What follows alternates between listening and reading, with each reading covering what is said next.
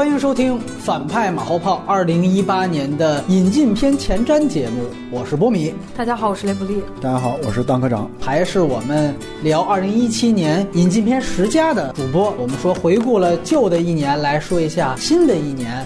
大家对于引进片市场可能引进的这些片子的一个期待，要不然当科长先听。最期待的是《超人总动员二》。火！最近几年，这个我对皮克斯的这个怨念比较深吧。我觉得看他能不能靠这部片儿回魂吧，能不能找回当年那个经典那种感觉。因为《超人总动员》第一部的话，它其实确实是非常经典嘛，非常好，我也特别喜欢。然后我还比较期待那个《爱乐之城》的导演达米安和高司令的这样一个一个组合。第三个的话，比较期待那个伊斯特伍德的《十五点十七分》，其实完全是一个情怀了。我觉得老爷子片子真的是看一部少一部啊。另外比较常规的可能就是《复联三》嘛，毕竟是二零一八年的今年的一个说第一大片，应该没人反对吧？对吧？没有没有没有。嗯，大概就这几部吧。来，我们听听雷利的。看了这个片单之后，其实很尴尬，就是很多 IP 都是我不感兴趣不感兴趣的，然后。《金钱世界》也是要去看一下的，主要是为了给斯科特买单。嗯，这其实又都算是去年的在北美就上映的爱情说。对，会进会进影院去看，然后汤姆哈迪的这个《毒液》我会去看的，因为喜欢汤姆哈迪。嗯，你这个荷兰弟跟汤姆哈迪就串一个宇宙正合适，你知道吗？嗯嗯，主要还是就是喜欢他那个颜吧。哎，好，这个没办法，这是一个消费选择嘛。还有就是，呃，《冲梦》如果要上的话，一定要去看的啊！哦，不知道他这两年在干什么。这个不是卡梅隆导演了，这是他的监制。监制对，就是还是想去看一下，因为以前我在做电影编辑的时候，就天天编有关于《冲梦》的稿子，嗯，要去看一下他最后是一个什么样的鬼啊！你看那个预告片了没有？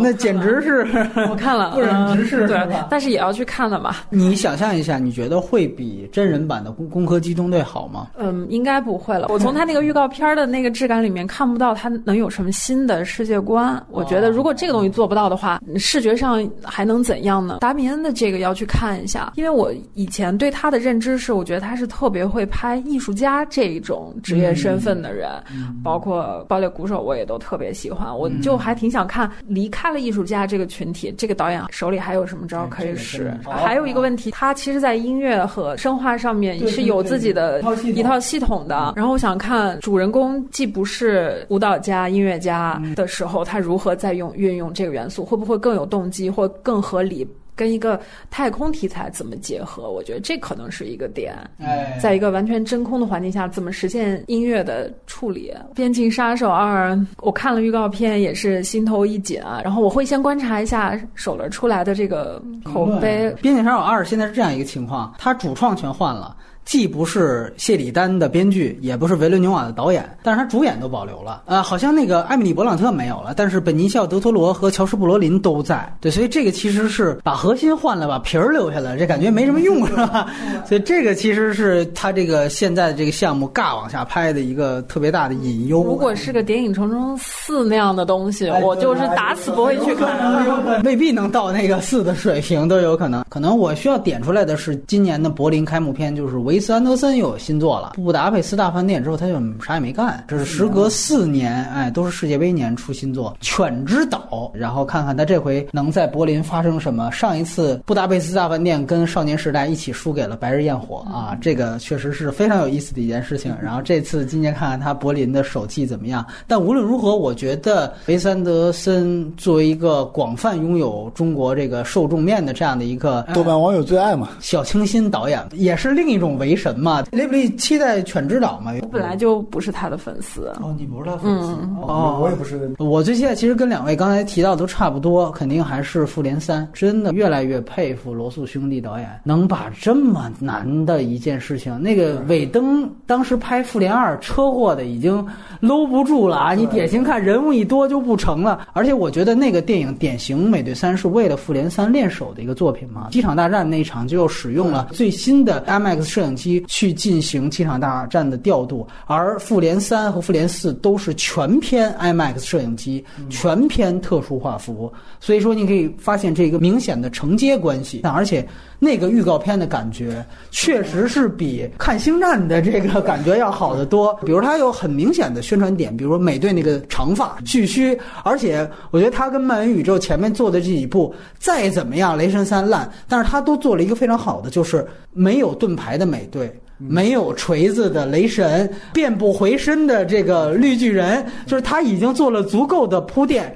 这些英雄都到了一个濒临死亡的时刻了。就这种感觉，是不是在这个电影当中？也呈现了出来，包括甚至大家分析钢铁侠吻一个人的手，应该就是战争机器唐奇杜的那个角色，应该也最后会牺牲掉。复联三其实基本上把之前所有漫威电影的最重要的一些元素全部都包含进来了，每个人的那个命运，然后每个人的特点，就是你会感觉这个片子可能会走一个跟之前漫威那种喜剧路线不一样的一个路线，可能会偏黑暗一点，会偏悲剧一点，史诗感可能会更强一点。其实复联三那个预告片，我给我最震撼的其实还是护卫队最后亮相的那个镜头，确实是太惊喜了。因为因为他之前全是那种非常悲壮的那种史诗级的那种感觉，他突然就来一个，就会你会发现，就是说漫威宇宙到这个时候，他们已经完全知道他们自己要拍什么。最关键是，他能不能把那反派。拍好就是灭霸。对，我觉得复联三如果说它一定有一个弱点，或者说它亟待提升或我们要关注的点的话，其实就灭霸这个这个反派到底能够对复联这一堆人产生一个什么样的一个威胁？这个是我觉得是看这片儿最大的一个一个看点。大家别忘了，今年其实有一个非常特殊的意义，它是漫威宇宙开启的第十年，它正好是从钢铁侠一贡献了世界主流好莱坞电影的一个新阶段，从十年前到今年，最后好像要有一个。了断一样的，当然我们知道了断要到复联四，而且你会发现，哪怕这个预告片就两分钟，它的主线非常清楚。包括后来凯文费奇也说了，我这个会成为一个盗匪片或者抢劫片的一个模式，主线故事应该也不会散，就是灭霸一个宝石一个宝石的去。抢，对对吧？可能是洛基那儿先来一个这个幻视，那儿抠了一个，这个这镜头之间给了，就是怎么样？他攒他这个无限手套，把一个一个的无限宝石攒齐，那这个会成为一个非常清楚有主线故事的这个大集合式的电影。这个恰恰是不好意思要鞭尸去年 DC 的这个正义联盟，你的主线完全是一个乱来，对吧？这就是证明你整个宇宙的线。还远远没铺垫够呢。当然，这个好像咱们都没看正片的，已经开始吹上复联三了啊。也许正片出来的那特别差啊，也有可能啊。这 DC 迷等着黑啊，长节目见。我对罗斯兄弟，我粉转黑基本上是一秒钟就可以粉转黑的。这个在很多期节目 我都完成过这个技能，我是不会口下留情的。我补充一个，黑豹，我觉得这个东西是值得关注一下，因为漫威之前从来没有在二月发过这么大片儿。你看他今年的漫威，它有三部电影，一个是黑豹，一个是复联三，然后它最后一个是蚁人二。这三部电影啊。它的我不管它是彩蛋也好，还是它在片中的那个剧情也好，他这三部肯定是有联系的。而且，黑豹是黑人主演的超级英雄电影，我觉得这个东西是值得关注，看看它的票房，看看它的口碑，以及它怎么去展现这种黑人啊，包括就是原住民啊这些这这些元素里面，你会发现就是迪士尼可能在这方面他会有自己的一些态度在里面。而且库格勒，我是非常喜欢他之前拍的奎迪，好几次都谈到了。我说这个如果论动作场面的话，我说有比。摔霸的动作场面出色的调度，我就一般会拿奎迪来做例子。所以说，我是很期待他来操作这个电影，他在电影质感跟。镜头上会不会有新意？但是他这几款预告片都是用那种黑人 hip hop 做这个 BGM，让我觉得就是你一提黑人就又是这种嘻哈，我这非洲有嘻哈，你要拍成一这个，我就我就就是有点崩溃。但是呢，从另外一方面来讲，我们都能看出来，为什么你刚才提到的是几乎是情人节之后就上。他其实你说这跟情人节有什么关系？他占这档期就是为了尽可能的去拉开和复联三的这样的一个差距。但是你能。想象的是，它很可能就会作为一个《复联三》的大预告来做。毕竟在《美队三》最后是美队逃到了这个黑豹的聚集地，而在《复联三》的预告片当中也是他们一起冲出来，对吧？好像是非洲大草原还是怎么着的，而且又都是蓄须了，很可能在这里面美队会成为黑豹这个单体电影当中的一个。重要的客串角色，甚至我估计彩蛋之一就会是美队了。你说你刚说的那个导演，我觉得漫威在选导演这方面还是真的是有点有有点意思，有点意思，真的有点意思。而且你看那个，明明这个奎迪是华纳的项目，也不知道怎么着，DC 没抢，人家就漫威先拿过来抢过来了啊！而且那个《蚁人二》，我再多说一句，好像现在他们的定位是漫威史上第一部爱情片。啊，因为它直接不叫《蚁人二》，它就叫《蚁人与黄蜂女》，压的那个就是《罗密欧与朱丽叶》嘛，这是它的名称。是不是现在已经开始做这种把这种 I 对对对 IP 和其他东西不停的嫁接对对对排列组合做实验？对这个从美队二就开始了，对对从从美队二就开始，其实做类型化，对，其实因为之前还没有一个纯粹的爱情片嘛，就是典型我最纯粹的，我就很好奇，那你这里边的动作戏究竟会以什么方式出现？难道会成为一种两个人打斗当中变成一种华尔兹，然后会以这样的方式擦出爱情吗？那就是吴宇森拍那种喋血双雄那种感觉。呃，如果拍得好，还。未可知是一个类型片的又一突破呢，所以漫威你别看今年好像都要洗牌了，但是仍然给大家这么多的惊喜，哎，确实是 DC 赶快跟上吧，哎，DC 还没提呢，海王啊，温子仁当是鬼王和这个 超级英雄的结合，当个长啊，不好说呀。我作为多年的 DC 黑，也不想说在没看片之前就就黑他一把。但说实话，《正义联盟》里面海王这个表现，我确实没有跟我留下任何的，就是深刻的印象，包括他的能力也好，包括他这个人的人设。然后海王这个演员本身，你对他印象还是停留在《权力的游戏》里面那马王嘛。单片出来以后，温子仁能不能对他有一个调教？能不能在这个类型片上这个东西做点文章啊？那比如说他整个影片的氛围啊，包括海王这个角色本身他的历史过往什么东西，能能讲的有意思一点，不黑他嘛。但是我还是觉得看完再说吧。你要真能拍成一个海底招魂，是吧？海底恐怖片，这我觉得还还挺有意思。海底捞，这咱们多有意思。这现在不知道他是不是还是得照顾漫迷什么的。然后另外一个就是今年特别特殊的一个事儿，居然迪士尼把它每年放在年底，相当于他们春节的圣诞档的星战的 IP 调到了五月份，和他自己的复联三形成了一个五月德比的感觉。当然，虽然是一头一尾了，但是确实也会非常有意思。这样的话，导致了今年在内地市场很可能一年我们会看到两部星战的电影。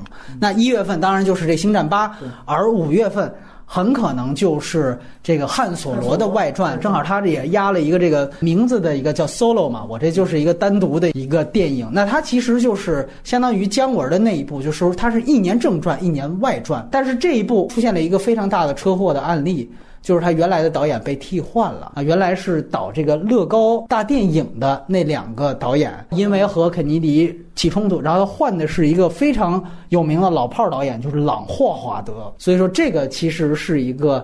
很有意思的一个现象，而且据说好像是因为原来的导演对于新的这个汉索罗的人选演技不是特别好，这方面起了很大的冲突。星战哪怕是星战外传，我必须强调，姜文那部星战外传也是当年北美的票房冠军，这基本上是一个九亿还是五亿的差别，但是五亿也足够碾压其他电影，包括漫威电影。呃，这部电影现在一个是档期更改，还有一个就是导演人选更改，怎么看待他的这个前途问题？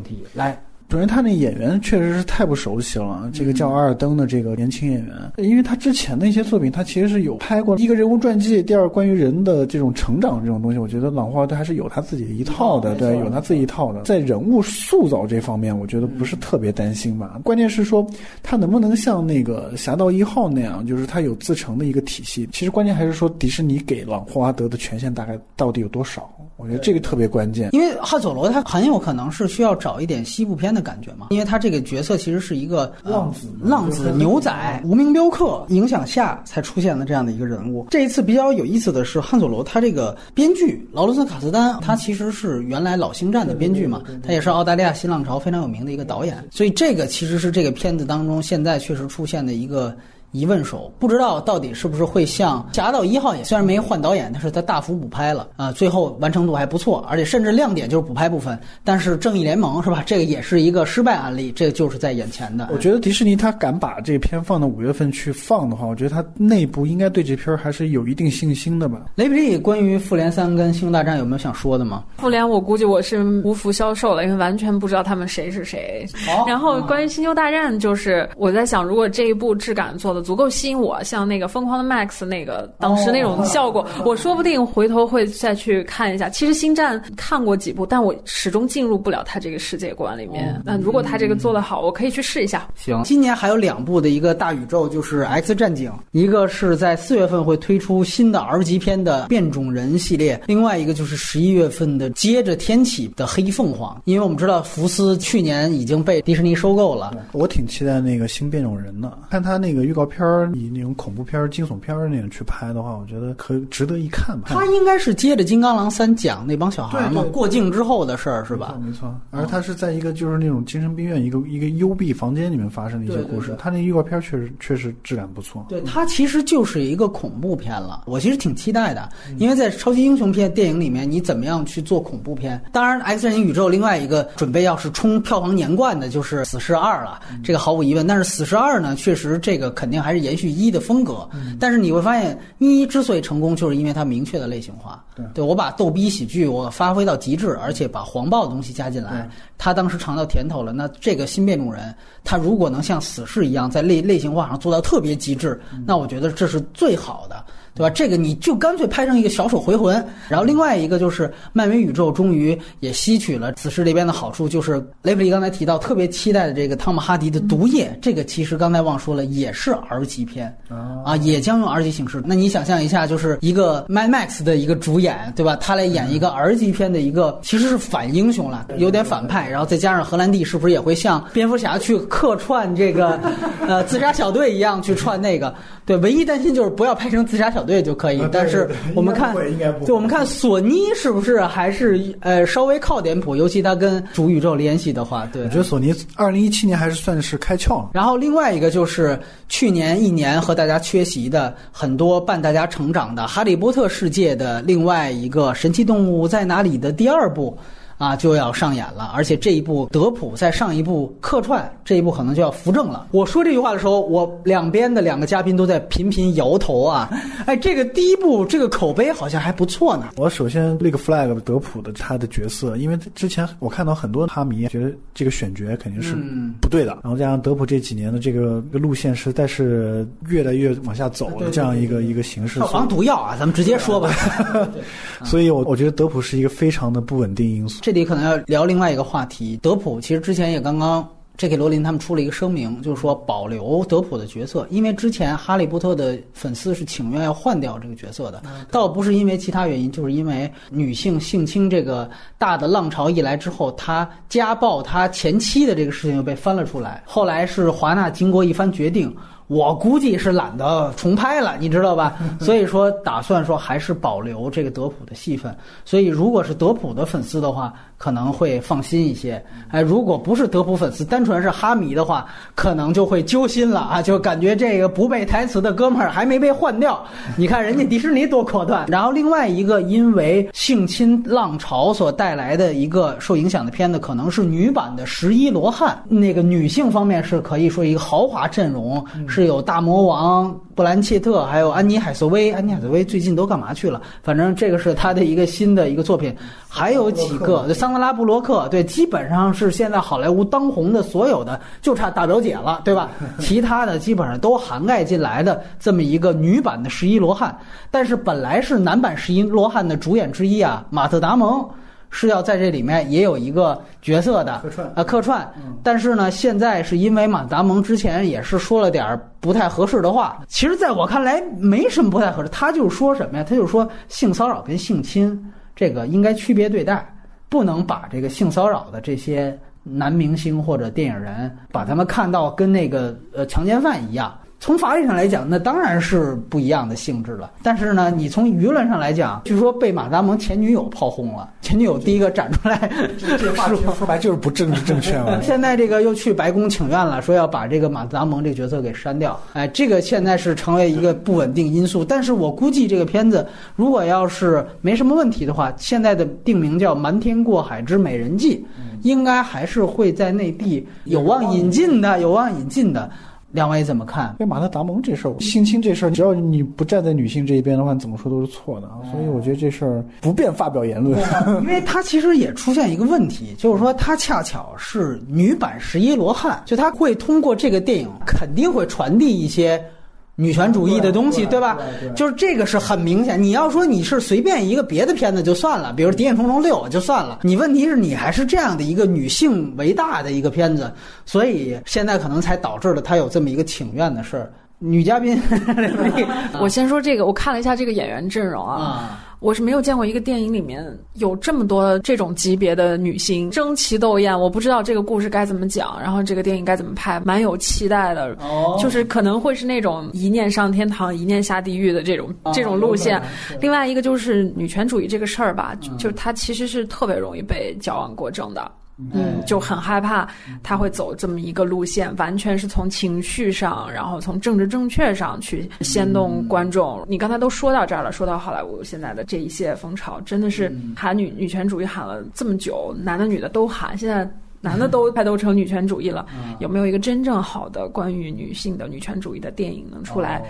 也是你期待对，有期待的。但是看今年这个，好像就看其他非引进类的或者其他国家的，会有没有这样的电影能够出现？其实你刚才提到有没有称奇斗艳，原来有。就是那个罗伯·马歇尔拍过一个翻拍八部半的，叫《九》，那个也是一堆女星，包括有人佩尼洛普·克鲁兹啊、尼可基德曼，对，那就车祸了，是由那个 DDL 来串起的所有的这些大女星。哎，关于派拉蒙，去年沉寂了一年呢，今年好像终于的有有有点继继续沉寂。它有两大 IP。一个呢是《碟中谍六》，而且它的整个主创还是会延续第五部，第五部口碑确实还是不错的。然后另外一个就是变形金刚宇宙的，也出了第一部的这个单体电影《大黄蜂》，而且它的这个导演就是《魔弦传说》的导演耐克公子。不知道对于派拉蒙这两部，两位怎么看？这个反正肯定入不了我的年度期待里面。《碟中谍六》，阿汤哥哥应该还是老了，你知道吗？还是老了，因为我觉得像《碟中谍四》那种，就是可遇。不可求的那种，这个已经发展成有点像《速度与激情》系列的那种感觉了。嗯，而且对他这一集引入了大超亨利卡维尔，你不管是他引谁吧，就好像《速度与激情》到第五部，它是一个高度以后，它开始慢慢往下面走。那我觉得《碟中谍》到第四部到了一个顶点以后，它应也是一个走下坡路的这样一个趋势。我明白了，你的意思就是得死个人，得有个配角得一死，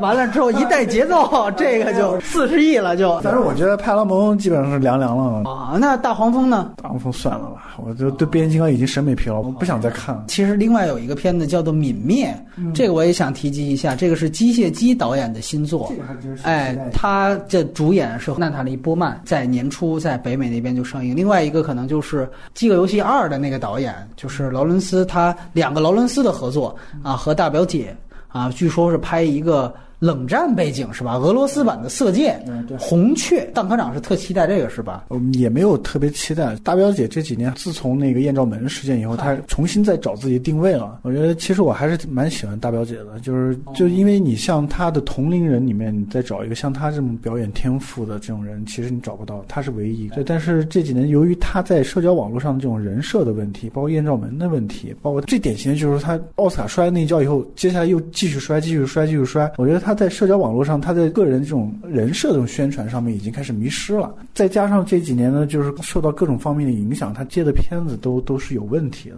所以这个片子的话，我觉得不是特别看好。但是我还是比较关注他的路线，因为他很年轻。说到这个好莱坞这边的一姐，咱们就得又说回咱们国内的某种程度上的一姐。景甜参演的《环太平洋二》啊，这个确实也是国内当时掀起了一阵票房高潮的。我不知道今年正好在二月份在北美就要上映，而且很可能会同步啊，毕竟有万达的投资，又有景甜的出演，所以很可能下个月咱们就可以看到景甜和《星战》的男主演，也就是底特律的这个黑人鲍耶加，哎，这么一个黑黄配。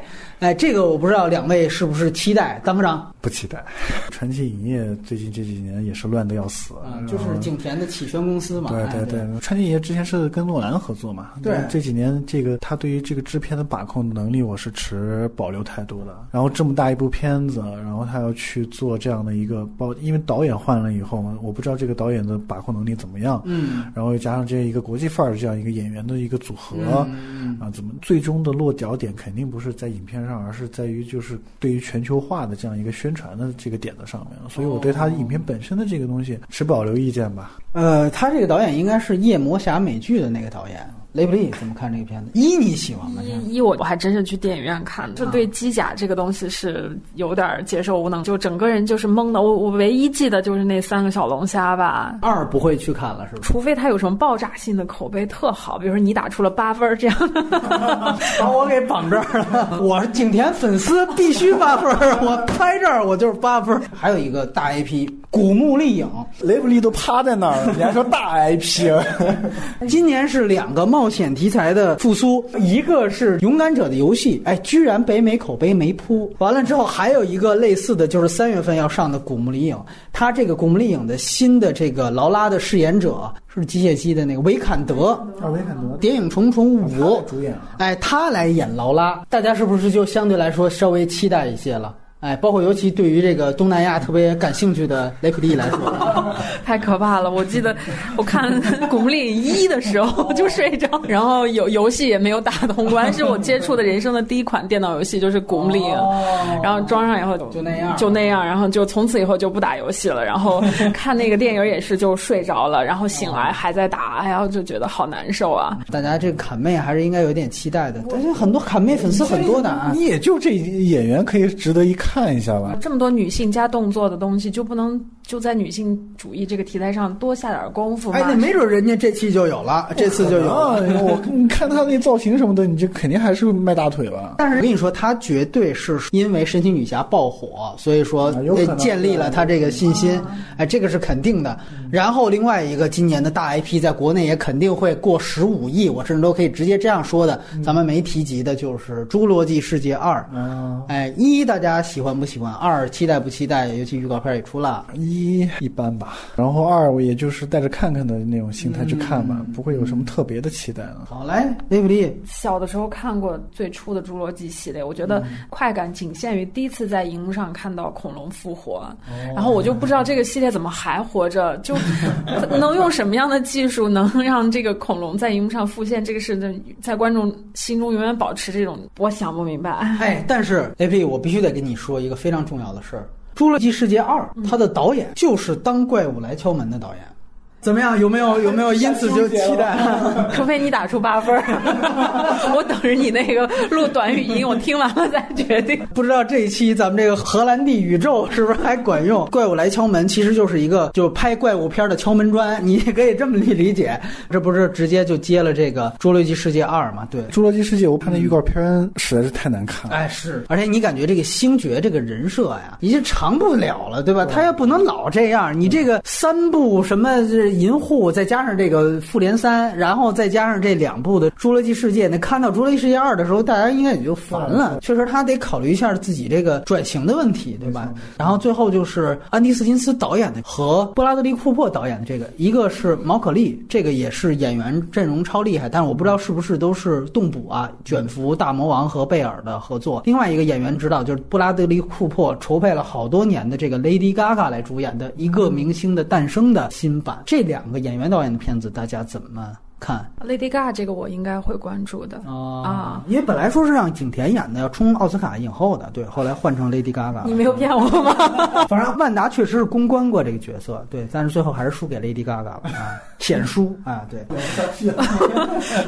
我对他倒是还比较有好感，就对他这个人，嗯，我觉得他是有音乐才华的人。